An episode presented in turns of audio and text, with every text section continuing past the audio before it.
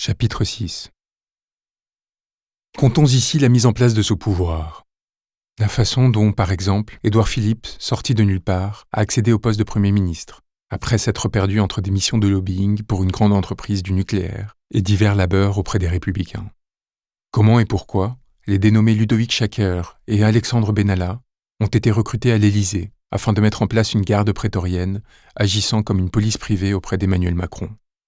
Comment ce modèle lui a été soufflé par Bernard Arnault et par son chef de la sécurité à LVMH, un certain Bernard Squarcini, rien de moins que l'ancien directeur de nos services secrets intérieurs, la DGSI.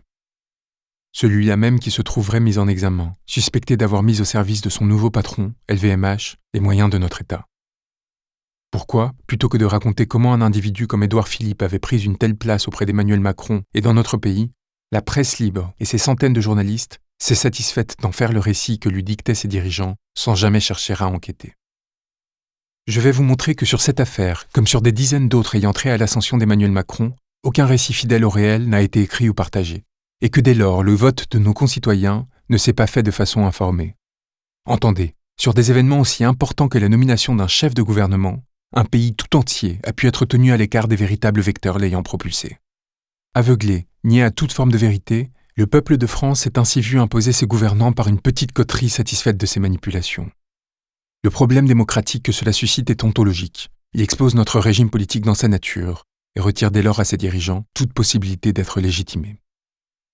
Nous allons montrer comment Jean-Pierre Jouyet, que tous les journalistes politiques connaissent et ne cessent de protéger, comment cet ancien factotum de Nicolas Sarkozy et de François Hollande, en s'alliant à Henri Herman, un millionnaire chargé de financer la vie privée de Macron, et à Xavier Niel, qui lui donnerait les moyens de son ascension, a construit les fondements d'une odyssée par laquelle aura été organisée la captation du pouvoir grâce à un système chargé de redistribuer le capital que M. Macron avait, au cours de ses jeunes années, pillé pour être propulsé. Je vais vous amener à vous interroger au sujet de cet homme dont son camarade de gouvernement à Bercy, Christian Eckert, racontera comment, de la multiplication de ses frais de représentation à sa volonté obsessionnelle d'obtenir des privatisations, n'aura agi à tout instant qu'en réponse à une ambition mise au service de ceux qui le serviraient, de l'IGF au ministère de l'économie en passant par l'Élysée, utilisant l'accès privilégié aux ressources que des concours laborieusement obtenus lui avaient octroyés pour les transmettre aux meilleurs offrants, en échange de garanties concernant son ascension. Un homme capable d'arracher plusieurs millions d'euros, en utilisant le capital que lui avait offert l'État à commencer par les réseaux obtenus au sein de l'IGF et des commissions auxquelles il participa, pour les mettre au service d'une institution privée, la Banque Rothschild, sans égard au fait que ces millions seraient in fine pris à des salariés et des consommateurs qui verraient leurs ressources d'autant réduites, servant de carburant à des opérations de fusion-acquisition organisées au seul profit de banques d'affaires et d'actionnaires. Ce qui sera ici démontré, c'est que le système mis en place par quelques personnes a suffi, outre le pillage auquel il a laissé libre cours, à court-circuiter l'ensemble des garde-fous de notre démocratie, jusqu'à permettre l'établissement d'un pouvoir dont la légitimité est maintenant à juste titre contestée. Là où l'entre-soi et le conflit d'intérêts avaient été érigés en normes, là où les hommes de pouvoir n'étaient intronisés que pour maintenir l'ordre et se servir, une variable jusqu'alors contrôlée a ressurgi. Cette variable, ce serait le peuple réclamant souveraineté. Ces gilets jaunes tant raillés par les petits soldats de l'ordre établi, tous ces hommes et ces femmes décrits comme violents et incultes, par ceux-là même qui vivent à leur crochet, et qui auront été les premiers à comprendre la supercherie que les cultivés et les sachants, eux qui tirent leur légitimité et leur revenu de leur supposée capacité à interpréter et déchiffrer le réel, avaient oblitéré. Parce qu'ils se tenaient loin des jeux d'influence qui pourrissent le petit Paris, parce qu'ils ne bénéficient pas des prébendes qu'offre l'État, ils ont tout de suite perçu le viol qu'on tentait de leur imposer.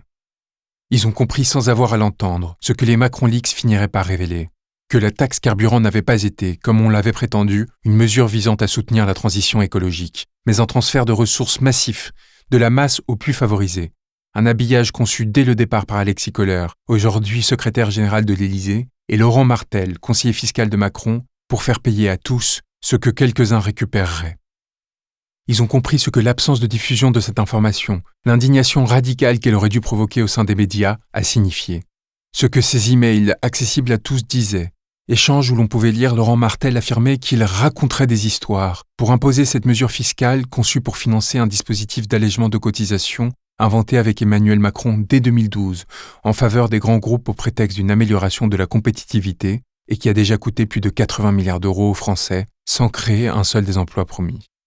Ils ont compris, seuls, puisque personne ne prenait la peine de l'affirmer. Pourquoi la suppression de l'ISF, la flat tax et mille autres dispositifs avaient été en quelques mois adoptés, loin des discours économiques censés les justifier Ils ont compris qu'il y avait là simplement rétribution de prébande, alimentation d'un système où le principal critère pour accéder au pouvoir était devenu de complaire aux plus favorisés et non de représenter la masse des Français. Et ils l'ont compris seuls, sans l'aide d'intermédiaires, qui, de la presse aux partis politiques, sont pourtant censés les y aider et sont pour cela grassement rémunérés.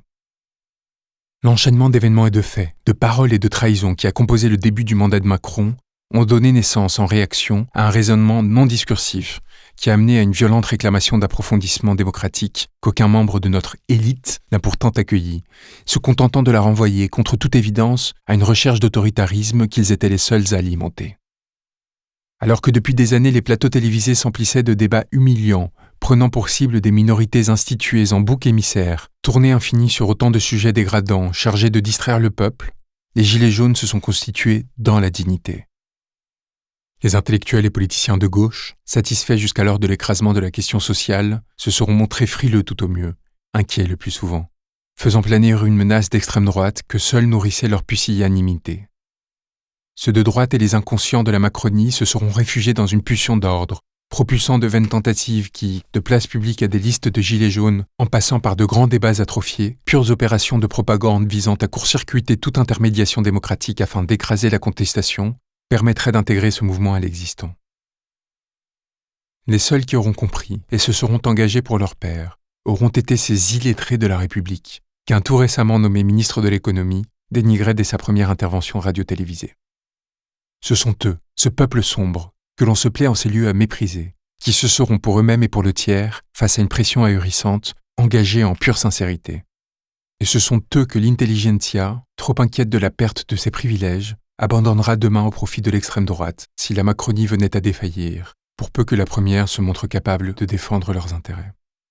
Cette extrême droite qui, depuis 30 ans, portant la parole d'un petit peuple exclu des mécanismes de reproduction sociale toujours plus violents, aura canalisé et détourné leur colère contre les plus fragiles d'entre nous, ces homosexuels, exilés, juifs qui demain, par ce nouveau pouvoir que nos élites s'apprêtent à consacrer en prétendant le combattre, se retrouveront exposés en première ligne. Ce que ce texte entend démontrer, c'est que ce sont ceux qui réclament le départ du président et la refondation de notre cité, qui le font pacifiquement, en s'attaquant en masse et symboliquement au lieu de ce pouvoir et à leurs plus vils représentants, qui sont aujourd'hui les derniers défenseurs d'une république échancrée et d'une démocratie avariée. Que leur violence institutionnalisée, pensée, régulée, n'est rien par rapport à ce qui nous a été imposé depuis des décennies. Que leur intelligence et leur pensée sont infiniment supérieures à celles de ceux qui se seront prétendus formés pour cela. Face à une politique prédatrice qui dévaste le lien social et la capacité à exister en collectivité, ils sont les seuls qui, face au spectre de la violence politique et de la résurgence du néant, auront tenu droit et pourront nous porter demain.